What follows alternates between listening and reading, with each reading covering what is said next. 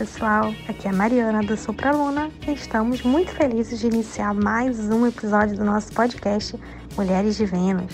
Esse podcast tem como objetivo divulgar o trabalho de grandes mulheres, tanto nas ciências humanas quanto nas ciências exatas, e também divulgar aquelas mulheres fortes que participaram de lutas, seja em prol da ciência, seja em prol de alguma ideologia, ou seja em prol da nossa história. Estamos felizes também em tornar essas mulheres históricas as nossas protagonistas. Não importa a época, as mulheres sempre estiveram presentes na história e na ciência. Só que, infelizmente, elas não são tão faladas. E é para isso que estamos aqui com Mulheres de Vênus para trazer essas mulheres para a cena principal. Espero que ao ouvir o nosso podcast semanal você se sinta inspirado por essas mulheres incríveis que ajudaram a escrever a história da ciência e da humanidade. E lembre-se, o lugar da mulher é onde ela quiser e inclusive na ciência. Vambora começar esse episódio porque eu já estou ansiosa. E a nossa homenageada de hoje é a Anne Easley. A Anne foi uma cientista da computação americana, matemática e cientista de foguetes.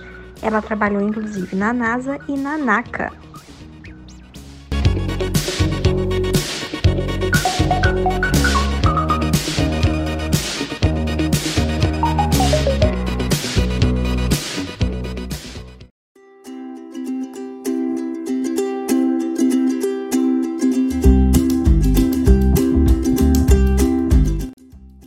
Olá pessoal, me chamo Larissa, sou do Clube de Astronomia Vega. Muito feliz em realizar mais um episódio do podcast das Mulheres de Vênus. Mari já introduziu para vocês a nossa homenageada de hoje, Anne Isley, que nasceu no Alabama em 23 de abril de 1933 e morreu em 25 de junho de 2011, aos 78 anos. E filha de Samuel Bird Isley e Mary Melvina Hoover. E além de cientista da computação, matemática e cientista de foguetes, ela também foi líder do time responsável pelo desenvolvimento do software Centaurum e uma das primeiras mulheres afrodescendentes a trabalhar como cientista da computação para a NASA. Olá, mulheres de Vênus! Olá a todos que nos escutam. Aqui é a Alessandra Rocha, do canal Estimulando Universos, e muito feliz em trazer essa personalidade, essa mulher, mais uma mulher fantástica, né? Aqui a gente só tá rodeada de, de grandes exemplos a serem seguidos, como Anne Isley. Esta moça, como sempre eu digo, né, que todos os perfis que a gente está aqui mostrando para vocês, lá na sementinha, lá no início, na parte é, de onde começa a educação dessas, dessas figuras, sempre tem alguma presença, seja da mãe, seja de algum tutor ou tutora, que diz: olha, você pode ser o que você quiser.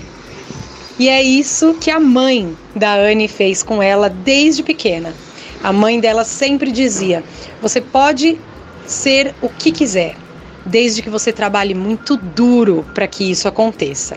E como vocês vão ver nesse podcast, se tem uma coisa que a Anne Isley fez a vida inteira foi ir atrás da sua, da sua, do seu conhecimento, ir atrás de aumentar a sua capacidade de aprender coisas num momento onde todas as portas estavam fechadas para mulheres como ela.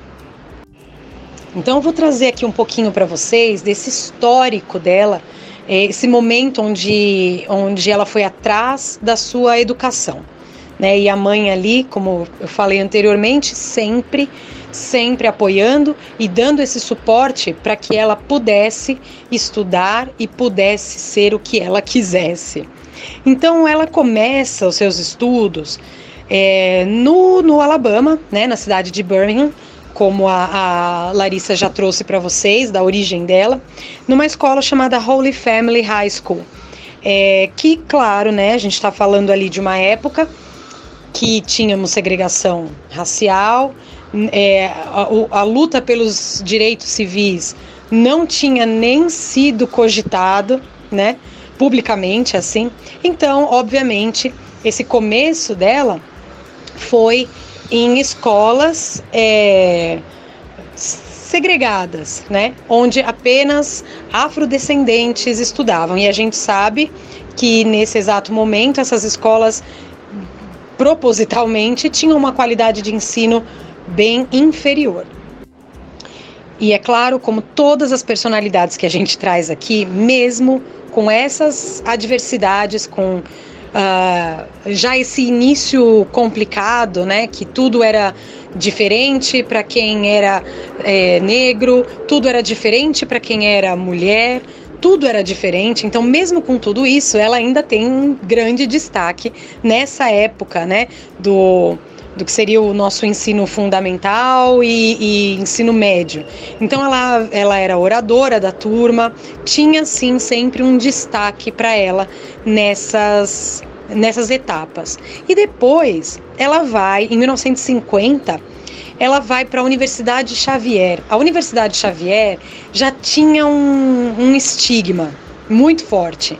Né, porque também era uma universidade católica voltada a comunidade afrodescendente, quer dizer, não tinha como ela se inserir em é, universidade, outro tipo de universidade, porque era aquele lugar reservado para os negros da época.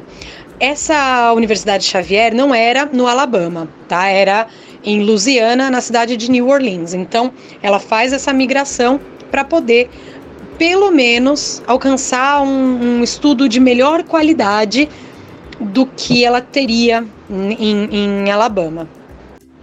E aí, em 1952, né, dois anos depois que ela entrou na, na universidade, ela se forma em farmácia, super bem sucedida. Né? E em 1954 ela volta para o Alabama e o que ela encontra ali, né? É, em 1954 existia até então existia uma lei que chamava Lei Jim Crow, que era uma das leis mais duras a respeito da segregação. É aquela lei que a gente vê muito, né, em filmes quando a gente vai é, é, entender coisas desse período, tentar entender, né, coisas desse período, onde negros e brancos podiam estar no mesmo lugar, porém em áreas separadas. Então, por exemplo, o, os ônibus, né, o transporte público, eles poderiam usar o mesmo transporte público, brancos e negros, porém cada um no seu setor, separado, né? A mesma coisa os bebedouros, né, que tinham pela cidade. Você tinha, todo mundo podia usar, mas o da esquerda era para negros e o da direita era para brancos. E sempre o que era para brancos era sempre limpo, cuidado, é, reformado quando precisasse. E o que era destinado para os negros era sempre sucateado, enfim, de péssima qualidade. Então era essa lei Jim Crow era tinha até um slogan, né? É, é, é, tipo todos todos unidos, porém separados, né? Ou é, todos no seu quadrado, mas está todo mundo junto. Era isso que dava a entender nessa época. Então, até 1954, essa lei era muito era muito atuante. Em 1954, essa lei foi revogada. Só que é claro que nós estamos falando é, num, num estado como o Alabama, né? O Alabama foi um dos últimos estados a não mais aplicar essa lei. Então, quando ela volta, né, de da Louisiana, lá de New Orleans, para o, o, Alabama, ela encontra esta realidade, uma lei que em alguns lugares já não existia mais, né, uma ideia de que fosse uh, haver uma, uma unificação, uma abertura de, de novas possibilidades, mas no, sua própria, é, no seu próprio estado não, isso não estava acontecendo. E uma das coisas que ela se deparou é que se alguém da comunidade afrodescendente quisesse votar, teria que passar por testes rigorosos de alfabetização. É, ela própria passou por esse teste e quando ela percebeu que a, a comunidade negra não estava conseguindo nem ter voz, porque esses testes de alfabetização eram muito aquém, né? Ou melhor, muito além do que é, as escolas voltadas para negros podiam oferecer. Então ela começa a dar cursos preparatórios na comunidade para que essas pessoas pudessem votar e ter voz, né? E aí então ela vê a necessidade de mudar para Cleveland, onde ela imaginou que ela fosse continuar a formação dela na área de farmácia. Só que quando ela chega lá, ela, ela percebe que o curso de farmácia que ofereciam há um tempo atrás já não existia mais. E ela fica sem nenhuma opção. Já era difícil, a coisa fica pior ainda se ela não tinha uma opção para seguir. Então ela fica ali por um bom tempo é, trabalhando com mulheres, meninas adolescentes e estimulando essas pessoas a seguirem a carreira que hoje a gente chama de STEM, né, que é Science, Technology, Engineering, Engineering and Math, é, que é Ciência, Tecnologia, Engenharia e Matemática. Então, por um bom tempo, ela foi essa pioneira, né, de passar esse conhecimento para frente. E aí, é, ela vai trabalhar na NASA, que aí a, a, a, os, os colegas aqui vão entrar mais nessa carreira dela, né, no trabalho dela, mas nesse período ainda temos um momento da educação dela, que olha só, ela, ela se formou é, em farmácia lá em 1952, mas ela só consegue o bacharelado dela em ciências em 1977 né? 25 anos depois, já trabalhando na NASA, é, tentando conciliar o trabalho dela com o estudo, é que ela consegue. E ainda assim, mesmo, mesmo ainda nesse com esse prestígio, né, que ela alcançou, ela continuava fazendo cursos de especialização e tal. Só que ela percebeu que ela não recebia do governo nenhum tipo de auxílio, nenhuma bolsa e outros funcionários da agência, outros, outras pessoas que trabalhavam na NASA, recebiam para fazer o mesmo curso que ela fazia. Mas, como a mãe dela mesma falou, ela podia ser o que ela quisesse, não depender de ninguém e trabalhar muito duro para chegar onde ela queria. E ela chegou. Mariana do Sopraluna aqui e eu vou contar para vocês um pouquinho sobre a carreira da Anne Weasley na NASA né? E como é que ela começou a trabalhar na NASA, né? Quais foram as suas funções na NASA. Então vamos lá.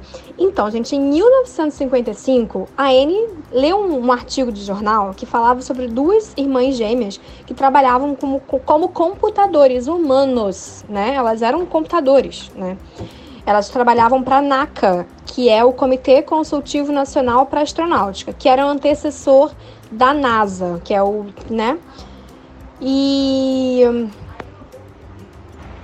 e o trabalho parecia tão interessante que ela ficou, né, interessada nisso, né, que queria fazer parte daquilo tudo.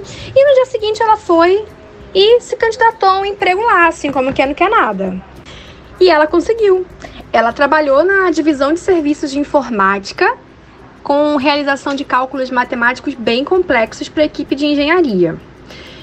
E entre outros projetos que ela fazia parte, ela simulou condições para um reator nuclear que estava sendo construído em Plum Creek, em Ohio. E na época tinha aproximadamente 2.500 funcionários na agência. E a Annie era apenas uma das quatro negras, né? De 2.500 de 2.500 pessoas. Só tinham quatro negros. Olha isso. E teve uma situação, né, que foi quando uma foto da Anne e das suas colegas de trabalho foi ampliada para exibição em uma casa laboratório aberta. E o seu rosto foi cortado da imagem. Que absurdo, né? E enquanto ela trabalhava na agência, ela continuou, né, seus estudos. E em 1977, ela obteve bacharelado em ciência em matemática, de ciência em matemática, pela Universidade do Estado de Cleveland. E como continuidade dos estudos, ela trabalhou em cursos especializantes que a NASA oferecia, mas era negado qualquer tipo de auxílio financeiro à Anne, sem nenhuma justificativa aparente. Sendo que a NASA, ela pagava, né, a agência pagava pela educação dos, dos empregados, né? Tudo que era relacionado ao trabalho, a NASA investia, né, nos funcionários. Mas a Anne não, a Anne sempre teve que correr atrás e pagar pelos seus próprios cursos, né? Então, ela tinha que ter um horário de trabalho flexível também, né? É, para poder estudar e trabalhar e se especializar. Então, foi um momento muito difícil, né? Foi, ela tinha que correr atrás sozinha das próprias, das próprias, é, dos próprios cursos de especialização e andar e financeiramente bancar, bancar-se integralmente. Só posteriormente, quando ela tinha ganhado o diploma, o departamento pessoal decidiu que ela precisava de cursos mais especializados para ser considerada uma profissional na área. Então ela teve uma formação adicional que a NASA patrocinou, incluindo um curso em Houston, em Texas. E quando a NACA se tornou a NASA, começaram a ser introduzidos computadores eletrônicos, né? E aí o cargo de computadores humanos foram alterados, né? E para, para, para matemática ou técnico de contas. E assim a Anne foi buscar mais qualificação e ela acabou sendo transferida. Durante o final dos anos 60 e 70, Anne trabalhou em sistemas de foguetes de propulsão nuclear. Ela também trabalhou no lançador de foguetes de alta energia Centauro, que foi lançado primeiro com sucesso em 63 e ao longo dos próximos 30 anos passou por um desenvolvimento é, maior e foi considerado uma das maiores conquistas do, do Centro de Pesquisa de Lewis. Mari da Supraluna aqui. É, o trabalho da, de Isley né, com o projeto Centauro, que a Larissa acabou de citar, ele ajudou a, a com fundamentos tecnológicos para o futuro lançamento de naves espaciais e lançamentos de satélites para fins, para fins climáticos, comunicacionais e militares. E em conjunto a isso, o seu trabalho na, com, com o projeto Centauro também contribuiu para o voo da sonda Cassini, aquela sonda que foi em 1997 para Saturno. Olha que legal! Durante os anos 70, ele trabalhou em um projeto que examinava os danos da camada de ozônio. Ela desenvolveu e implementou programas de computador para determinar o vento solar e a resolução de problemas de monitoramento de energia e de conversão, incluindo tecnologias para energia eólica e energia solar. Um de seus estudos envolveram a determinação de vida útil de baterias de armazenamento utilizadas em, em veículos elétricos.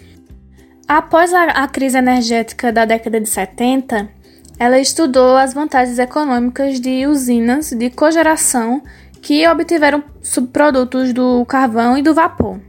Ela também foi responsável por monitorar o uso de eletricidade do condado de Lewis. Mariana da Supraluna aqui. Puxa, que legal, né, Larissa, essas informações. Só acrescentando mais um pouquinho, né, ainda nesse mesmo período, né, em Lewis, ela era uma oficial, né, ela fiscalizava é, a igualdade, digamos assim, né? Ela fazia valer a igualdade de oportunidades de emprego em Lewis e ela investigava queixas de discriminações. E ela viajou para algumas faculdades e universidades para recrutamento de engenheiros para laboratório. E ela também muitas vezes representava a NASA nas escolas e nas faculdades. E, a, e por ela né, trabalhar na, é, em, em, Lewis, né, na, no, no, centro de pesquisa, a vida social dela era toda concentrada lá, né? E desse modo ela fundou a, e atuou como primeira presidente da NASA Lewis Ski Club, e ela pertencia ao clube de corrida também. Né? Fora que é, fora, fora de Lewis, né? é, a, a, Anne Isley ela foi tutora de crianças em idade escolar, que, a, que porventura acabaram por abandonar a escola e ela tentava atuar de forma que essas crianças voltassem, retornassem os estudos nas escolas. Olá, galera, tudo bom? Eu sou a Débora Vasconcelos, doutora em Física, e estou muito contente de poder participar aqui mais uma vez com vocês Mulheres de Vênus. E é muito válido estar tá sempre pesquisando, sempre tentando aprimorar o conhecimento e aprendendo e compartilhando com vocês sobre mulheres que são esquecidas muitas vezes ou até apagadas da nossa história. Quando somos questionados sobre grandes figuras na história da ciência, Quase automaticamente, na maioria das vezes, citamos sempre figuras masculinas. E quando citamos figuras femininas, lembramos de citar cientistas negras? E por que, que a gente deixa de citar essas mulheres? Será que o legado foi tão pouco assim deixado por elas? E a Ines Lee tá aí para provar o contrário, né? Dona de um cérebro brilhante. É a palavra que define essa mulher, brilhante. Mas aí que é importante ressaltar, apesar dela ser brilhante, de ter uma carreira super sólida, ser considerada um gênio, ela sofreu muita discriminação racial ao longo da carreira dela. As meninas comentaram com vocês sobre os feitos científicos, sobre a carreira e sobre a vida da Anne, também abordando sobre a discriminação racial que ela sofreu. Mas mesmo assim eu quero ressaltar um pouco com vocês sobre dois fatos que eu achei muito impressionantes da carreira dela que foi o fato da NASA lançar várias fotografias promocionais né, da própria agência, só que cortava a figura dela. Então, isso para mim foi uma coisa bem bizarra, né? E tão, tão nítido, né, de discriminação racial. Outro fato também para mim muito gritante, não sei se vocês também sentiram a mesma sensação, que eu, que foi quando eu escutei a, Mari falando que ela não recebeu ajuda financeira, né? Os funcionários da NASA recebiam ajuda para pagar os custos adicionais na faculdade e ela não. Mari do Supraluna aqui. Pois é, Débora, eu também fiquei chocada com esses dois fatos, né? E a gente tem que é, pensar o quanto essa mulher foi forte, né? Porque a gente estava numa época onde tinha-se o preconceito com a figura da mulher, e ela enfrentava dois tipos de dificuldade na época, né? Que era o preconceito racial e o fato dela ser mulher. Então, para ela garantir o espaço dela, ela teve que trabalhar dobrado, né? Por ser mulher, você já trabalha, na verdade, triplicado, né? Por ser mulher, você já trabalha dobrado. Por ser mulher negra, triplicado, ou até quadriplicado, quem sabe, né? E, e eu acredito, né? Acredito não, é o que acontecia, né? Ao mesmo tempo que a NASA tinha interesse no cérebro, né, na, na capacidade dessa mulher, ao mesmo tempo eles também, por questões de preconceito e uma questão política também, eles abafavam e não, não vamos financiar, você quer estudar, você se vira. Então, ao mesmo tempo que, que tentavam integrar, era uma coisa muito, muito velada, né? Pois é, uma coisa bem velada, né? E é importante ressaltar, né, que a NASA tem problemas e teve muitos problemas. E como uma instituição americana, né, o, o, os Estados Unidos é um país muito, como o Brasil, um país muito racista, né? Isso tá claro na história, né? Isso é muito importante ressaltar. Ela foi questionada sobre esses episódios de racismo bem explícito e ela disse que tinha ciência dos preconceitos que as pessoas tinham só que se ela não podia trabalhar com a pessoa, ela tentava contornar a pessoa. Que ela não desanimava a ponto de ir embora. Que ir embora podia ser a solução para algumas pessoas, mas não era para ela. A Anne foi super atuante na luta contra o racismo. Em 1954, no sul dos Estados Unidos, existia uma lei que obrigava negros a fazerem um teste de alfabetização e pagar um imposto para poder votar. E ela se encarregou de ensinar esses afro-americanos a passarem no teste. E a luta dela não se restringe apenas à discriminação racial, ela também lutava contra a discriminação de gênero e idade. Na NASA, ela teve um trabalho de conselheira, onde ela supervisionava pessoas sobre oportunidades iguais de emprego, né? ensinavam pessoas sobre esse tipo de discriminação no local de trabalho. Ela foi questionada sobre esse trabalho que ela teve e ela disse assim que foi um trabalho não dado a minorias ou mulheres, né, que são necessárias algumas lutas para obter-se oportunidade igual, e a gente ainda continua lutando. Algumas fontes dizem que ela se aposentou em 1991 e outras que ela se aposentou em 1989. Então a gente tem uma média de 34 anos de carreira. É bem difícil fazer um resumo de 34 anos de carreira, ainda mais uma carreira tão sólida e tão produtiva como a da Anne. Mas ressaltando alguns pontos né, dessa, dessa mente brilhante, acho que a gente tem que falar que ela desenvolveu e implementou códigos de computação que analisavam tecnologias de energias alternativas. Hoje em dia, as contribuições da computação são utilizadas para identificar sistemas de conversão de energia que oferecem melhorias né, a diversas tecnologias que estão no mercado. Para se usar carro elétrico, a gente precisa saber a vida útil da bateria e a pesquisa dela contribuiu para isso. Ela também teve o projeto Centaur, que contribuiu para o lançamento da sonda Cassini em 1997 para Saturno, né? ou seja, um legado de referência.